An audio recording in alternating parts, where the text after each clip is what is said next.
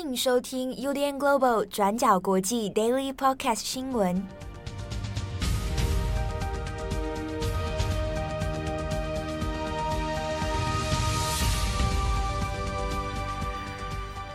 Hello，大家好，欢迎收听 UDN Global 转角国际 Daily Podcast 新闻。我是编辑七号，我是郑红。今天是二零二一年八月三十号，星期一。好的，那今天星期一也有几则重大的国际新闻要跟大家来做更新哦。那其中一个包括现在美国的飓风啊，爱达飓风，那现在状况其实蛮严重的。再来就是有关于阿富汗的一些近况，那也会来做更新。好，那首先第一则，我们先来看一下目前呢这个已经登陆到路易斯安那州的大型飓风艾达。好，那艾达飓风呢，在二十九号美国当地时间二十九号的时候。已经转强为第四级的飓风，那这个是当地呢，路易斯安那州还有纽纽首当其冲的纽奥良地区。这个根据地方的气象统计哦，是近一百七十年来登陆最强的一次飓风。那大家可能会第一个直觉想到说，那纽奥良上一次最强的飓风最严重的应该是二零零五年的卡崔娜。好，不过卡崔娜当时呢是在呃二零零五年登陆的时候。它其实一开始是三级飓风，后来才转成了五级哦。那之中的差异最直接、最直观的差异在于它的风速。那这一次呢，爱达飓风的时速是达到两百四十一公里的强风哦。那所以在当地现在的状况其实是相当的戒备的。好，那因为因为它这个登陆的时间点也在当地的时间八月二十九号，也正好就是当初纽奥良卡崔娜飓风的十六周年的同一天哦。那也很担心的是，这一次来势汹汹的飓风艾达呢，看起来可能它的结构、它的风速都比以往卡崔娜还要来得强烈。那万一它在登陆之后，又再像之前的卡崔娜一样转成了五级最高级的飓风的话，那后果可能会不堪设想哦。那目前我们先来更新一下当地现在以路易斯安那州还有纽奥良为主，那当地现在的灾情目前的统计如何？那截至现在的时间为止呢，现在纽奥良当地的时间现在是已经凌晨，已经过了，已经是凌晨十二点过后了哦。那比较麻烦的是，现在纽奥良全部全市现在是处于断电的状态。那整个路易斯安那州呢，因为电力中断的关系，整体用户有九十三万人现在是处于没有电的哦。那纽奥良市的市长拉托亚呢，他现在还其实大概在一个多小时以前哦，他透过他个人的 Twitter，那已经发布了一个讯息说，因为现在纽奥良全面断电的关系啊，那有自有部分的政府区域还有一些重要设施有使用备用电源，那呼吁纽奥良市的市民呢，如果你还没有在先前来得及先避难的话，目前最好都先待在家里面哦，以免后续的这个安全问题哦。好，那因为现在当地呃飓风已经登陆到进到路易斯安那州了，那相关的比如说一些重要设施，包含墨西哥湾的许多炼油厂，好，那目前现在已经先进入暂停关闭的状态。好，那后续的救灾状况呢？目前路易斯安那州部分，他已经有先跟联邦政府那提出了这个紧急重大灾难的援助请求，那拜登也已经马上就已经批准了。好，但是根据路易斯安那州州长的说法，就是他现在因为风速太强了，那可能也要等到清晨过后。那目前有在待命的这个路易斯安那州的国民兵，大约有四千九百多人。好，那也要等到清晨的时候呢，才有可能再出动来进行相关的救灾哦。好，那这一次的这个飓风呢，那因为先前其实大家有有在评估，是说原本他在墨西哥湾的时候。那它的风速可能看起来还没有到非常之强，那这一次也是因为跟之前的卡崔娜飓风遇到的状况也很类似哦，都是到了已经临近到湾区的时候，那才宣布说，那大家是不是要紧急先做避难哦？那比如说这一次的纽奥良市来讲，那也是到了二十八号的时候，因为先前这个有了卡崔娜的经验哦，所以纽奥良市呢在二十八号已经有部分市民，他即便是临近。在这个防洪设施的附近哦，可是因为它地处它的地势过于低洼，所以都有先提前做避难的准备哦。那后续的状况呢，我们可能还会再看一下，接下来几天之内，那这个爱达飓风会不会再造成更大的影响？我们这边提到，就二零零五年的卡崔娜灾情，其实卡崔娜飓风它之所以带来非常惨重的灾情，以及就是事后的种种的破坏，或者是犯罪，以及就是呃人道灾难等等的问题，其实并不是说它呃飓风本身造成的那种当下破坏力，而是它飓风带来的海水倒灌以及淹水，那淹水太久之后所造成的中断、断电，以及就是整个。呃，城区断源，这才造成了非常多，就是呃结构性，比如说救灾来不及，或者是说就是呃输送来不及，或以及就是受困啊，对，被逼入犯罪绝境，然后整个社会失序的那种灾难状况。最主要问题是当初的淹水。对，那淹水的部分，其实这一次刚好也就在这个艾达飓风要来临之前，那其实各大的美国媒体也包含了纽奥良在地的。各大的媒体呢也在讨论这件事情哦。那特别是说，因为纽奥良的地势，这边可能先跟大家解释一下，这个它之所以之前卡崔娜台风飓风这么的严重，那跟它的地形特性有关。好，那纽奥良这个城市它临近到是海港，好，那它本身又是密西西比河的出海口。那比较特别的是，它的地形位置里面呢比较多的湿地，那湿地之中就有很多的沼泽。好，那本来在这个地理位置上。它其实有湿地的话，是可以作为一个海水倒灌的缓冲区的，啊，但是因为纽奥良这个城市，它过去在进入二十世纪以后，那比较被人诟病是说它的产业发展比较慢，工业化的速度太慢了，那所以它才开始进入了很多城市大型开发，好，那这个开发的逻辑之下，也导致了这个湿地的慢慢减少，好，那你湿地减少，你可能就会开始会有一些防洪的问题需求，所以就开始进行了很多，比如说。呃，水那个防洪坝哦，或者堤防等等，那把它这样子加加盖起来之后，来做一个防洪功能哦。那另外一个特性是在于说，纽奥良它的地势相对是比较低洼的，所以它常常很多的区域呢是海平面高过这个城市啊，所以防洪的能力对纽奥良来讲是一个很重要的一个问题。但也正因为它本来是一个湿地多的地方，那你加盖了防洪之后，它反而出现另一个问题是。它的那个密西西比河出海口的这个三角洲，它本来应该是有一些土壤跟沙嘛，它反而没有办法从外面来补充进来它这个湿地的状况。那防洪之后，导致你的地层下陷的情况反而越来越严重，啊，它就变成一个呃有一点在天然条件上面一个很困难的局势哦。好，那这个是它的原本地理特性，所以。当要是你遇到的飓风，它的级数风速高到一定程度之后，把海水倒灌全部拉进来的话，那就有可能会超过它原本能够销售的能力了。好，那这也是卡崔娜飓风当时呃纽奥良所遇到的一个问题，因为原本它的防洪能力预估是我顶多防到三级飓风，好，但没有想到卡崔娜后来的成长趋势是一路飙到五级哦，所以才会变成啊后来一连串的。好，那个低洼地区全部淹水，好，然后经济重建各方面的困难等等啊，一路延续下来。但是呢，在卡崔娜之后，当然当地也有做一些相关的重建啊，也有包含说啊，我防洪设施当初在卡崔娜飓风的时候，并没有达到一个很好的效应，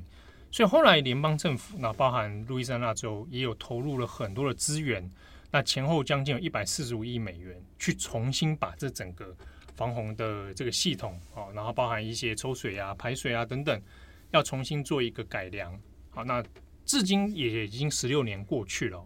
所以这一次的媒体里面讨论很多，在讲说，好，那十六年过去了，看起来是有所帮助啊。近几年的飓风虽然诶也有很多这样，像比如说去年也还有一个飓风进来，没有造成像卡崔亚那么严重的灾情的。可是呢，如果碰到像这样比较极端的状况的话，那也可能要考验，就是那这十六年来，它的防洪风险降低系统是不是真的能够发挥作用？那这个是比较值得观察的。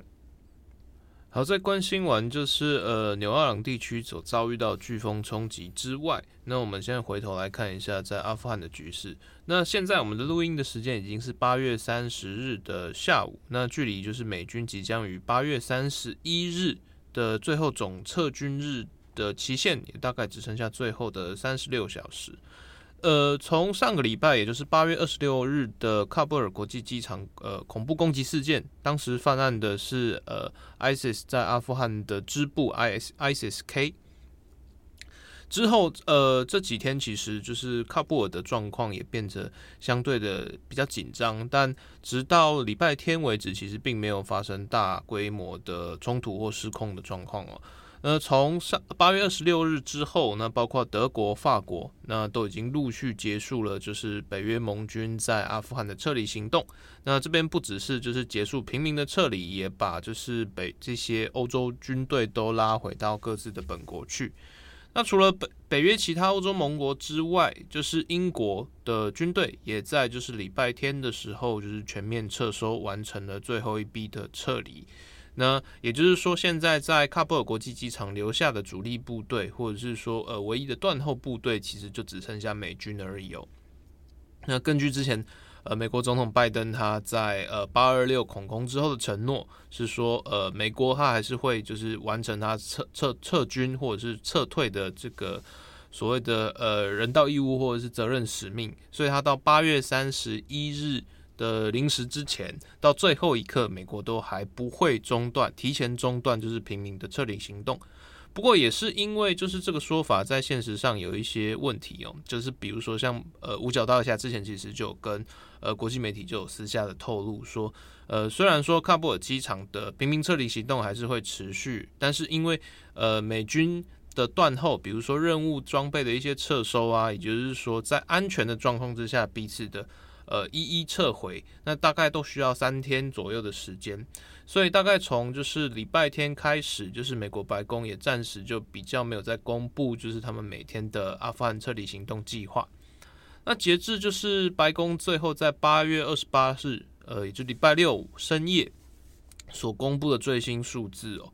呃，从八月十四日，也就是喀布尔呈现的前一天，到八月二十八日两个礼拜之间，美国总共从阿富汗撤离了十一万零一千人。那这个数字其实十一万一零一千人之中，绝大部分可能超过九成都是阿富汗的本国籍公民。那美国在阿富汗的侨民其实数量比较没有那么多，所以绝对绝大部分的撤离者都是阿富汗人。相关的数字，如果我们用比较来看，虽然说呃各国其实或者是美国本土自己也对，就是呃拜登自己的撤离行动啊仓促，或者是他的那个规模的混乱，都有一些维持。可是，就撤离数字来讲，比起一九七五年的西贡沦陷，当时美国发动的呃四十八小时的长风行动，那时候撤离的紧急撤离只撤离了七千人空运，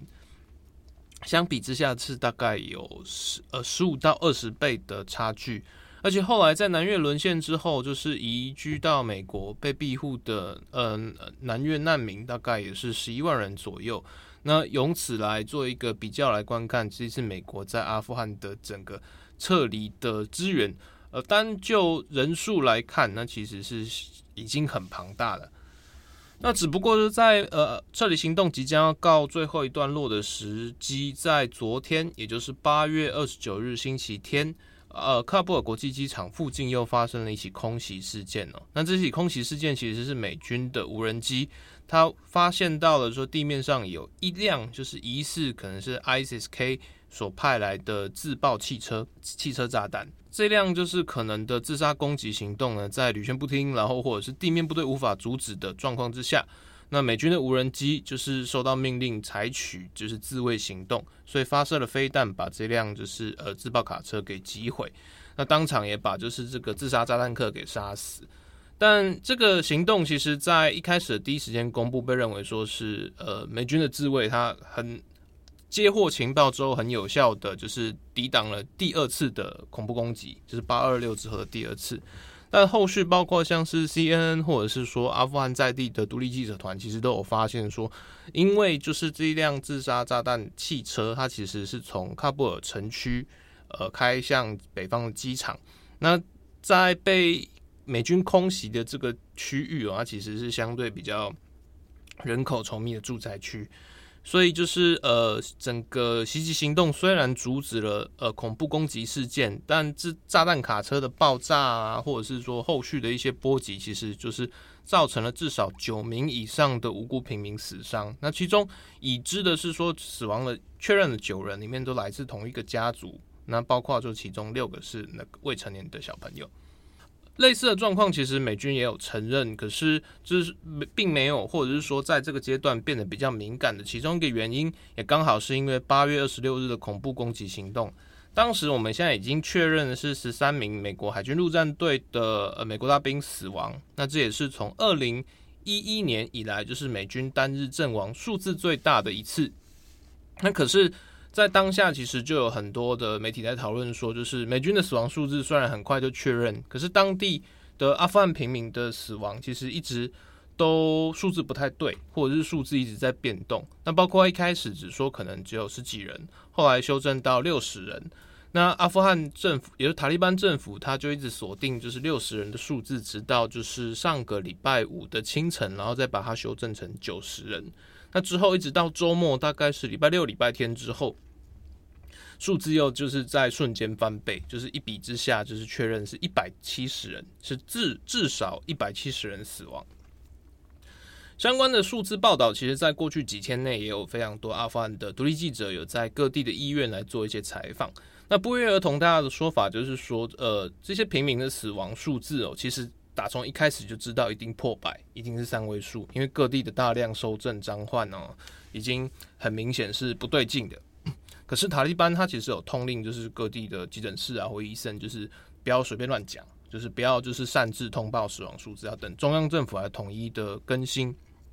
然后可是许许多的医院就发现说，哈，就是。呃，被送来就是病院的呃死伤者，他们身上有的不是就是受到炸弹的伤痕，而是受到这子弹的射杀。那在 BBC 它的普什图语的频道，普什图语的呃独立现场记者，他们也在访问就是生还的幸存者或目击者，他们有提到说，就是在当时的恐怖攻击，是一名 ISK 的枪手，他先向美军扫射之后，在呃美军的哨站自爆。自爆之后，其实现场其实是一片混乱，就包括说，就是许多的阿富汗难民啊，他们就是也不了解到底是被谁攻击，所以就很想要急着往机场里面逃难，因为有可能也是就是塔利班的战士来对后面扫射或发动，大家都不知道。那可是，在包括这个 ISK 的枪手，他其实也是打扮成平民模样。所以在一时之间，现场混乱的人龙，以及就是美军遭遇攻击的第一时间的混乱状况，让基地的美军没有办法辨识敌我。就是为了控制现场局面，并防止就是呃可能恐慌的难民想要躲进就是机场里面避难，所以就是其实有不少的阿富汗平民之所以死在机场，是可能被美国的守军就是开火射杀。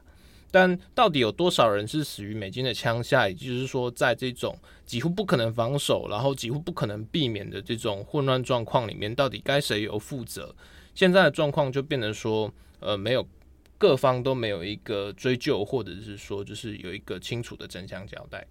好，那最后一则，我们简单来讲一下，就是以色列哦，先前已经有做七月份的时候，大家有看到新闻，开始做第三季的施打。那现在在当地时间二十九号呢，那也宣布他第三季的施打范围也要扩大到十二岁以上了。以色列它现在状况是在于说，它在六月的时候遭遇到了 Delta 病毒株的呃入侵大流行。那本来在六月九号的时候，以色列它是全境清零，然后就是零死亡，然后零新增确诊。但是在大概短短一个半月的之后，那现在以色列它最新的疫情人数是每日确诊超过了一万一千例。那虽然死亡的数字相对比较低哦，因为以色列它的呃全国呃。成年公民的接种率其实已经超过八成五，那他只两剂都接种的人口超过八成五，所以他死亡数呃染疫数字虽然破了破万，但是每日新增的死亡大概都是二十五例上下。那相关的数字包括重症啊死亡，虽然看起来就是比例看起来相对比较持平或健康，但是呃因为确诊人数就是感染人数不断增加，特别是因为。呃，所谓的突破性感染，也就是说，你已经身体里面有两剂完整的疫苗保护力者，但仍被感染，这个通报是越来越多。所以，从以色列，它其实为了要避免所谓的变种病毒株或者扩散，或者是说就是疫境内疫情的扩散，那从八月一号开始就协调辉瑞，然后来调了一批疫苗，紧急的要对就是呃成年国民来接种第三剂。那第三剂的实验就正我们之前讲的，其实在各国都有一些不同的看法。有的人认为就是说它的效益可能没有那么好，那可能在比如说做好自己的社交安全距离呀、防疫习惯可能相对比较重要。但以色列的逻辑就是认为说，就是反正你迟早要打第三剂，而且确认大概是在完整一接种疫苗之后的六个月，它你体内的抵抗体的浓度可能会相对开始慢慢的有一些衰退的状况。所以，他从八月一日开始就开启所谓的全国第三季的试验。一开始只是针对六十岁以上，或者是说，就是你先天可能就是比如有一些免疫状况的人来接种。然后后来就是在几乎是每个礼拜都在下修。那到呃上个周末开始，也就是八月底，他已经下修掉，就是十二岁以上都可以接种第三季疫苗。那在短短一个月之内，以色列已经接种了两百万人第三剂了。这个数字其实相对，呃，坦白讲是蛮奢侈的，很快，对，很快。然后疫苗的数量又够，对。那包括以色列自己的舆论也会认为说啊，这个这个行动是很快，而且是确实是蛮奢侈的一种 一种利多啦。像以色列总理贝内特就讲说，就是、欸、我们现在政府已经帮大家都找到第三剂，能打赶快打。这种优势啊，是全世界没有哪一个国家可以办得到。他现在应该是唯一一个。对，可是类似的状况其实也是也引发很多讨论嘛。因为现在你的大概一个月内打了两百万人第三季，那现在预计大概还有只剩下四百万人需要再打第补打第三季。但接下来的问题在于说，就是呃第三季之后那接下来的问题呢？因为它已经宣布了，十二岁以上都要打第三剂的话，就等于说完全修正了本国的疫苗接种策略。就比如说，你过去只要两剂，然后可能两剂之后再过可能四个礼拜，你就可以被判断为说是你拥有了完整的保护力。对。可是接下来所有的人都要在呃打完两剂之后再补打第三剂。那这会牵扯到的其实是以色列它现在通行的所谓的 Green Pass，也就是疫苗通行证。你有这个通行证，你就可以就是比如说不用戴口罩啊，你就可以去参加什么健身房啊、酒吧。它这个疫苗通行证从九月开始也要开始呃紧缩它的适用标准。那可能接下来包括就是说呃你包括你可能曾经染疫的康复者，或者是说就是你六个月你打完第三剂还没有打第三剂疫苗，然后或者是你打完第二剂疫苗六个月以上以后者，那接下来都会被撤销你的。呃，疫苗护照或疫苗通行证，就是你一定要打第三剂疫苗，你才会有 Green Pass 这个。对，那所以变成说，就是呃，它还会牵扯到你的境外游客啊，或者是出入境者，你可能本来两剂都没问题，现在开始要第三剂。对啊，那之前有些人还这个做小部分试验，说让国外旅客进来的话，那是不是国外旅客他也要必须要第三剂才能够认可？目前的策略是有变得有点说，就是如果你有打第三季，然后从国外回来，然后被认证的，那你可能就是呃，只要观察留观二十四小时没有状况，那接下来你就可以自由行动，不用再做就是比如说隔离检疫等等等的策略。但大家也开始会慢慢困惑，就是虽然说你已经打了很快，就是全国的人呃可打疫苗者里面大概已经打了三分之一第三剂，但接下来如果第三剂的效果，呃，并没有办法阻止就是突破性感染的继续扩张，或者是说就是每日新增确诊人数还是持续的攀升。那到底要如何面对就是这个整个防疫政策的逻辑？嗯、那 算是以色列人正在帮全世界实验这个难解的。对对对，不能说被是不是要以后每年定期接种，好像就不晓得。对，甚至说接种的呃补打的那个剂量数，或者是说时间还会再继续缩短跟增加。好，那也祝福大家这个平常要做好防疫措施哦，身体健康平安最好。好，我是编辑七号，我是志宏，我们下次见喽，拜拜。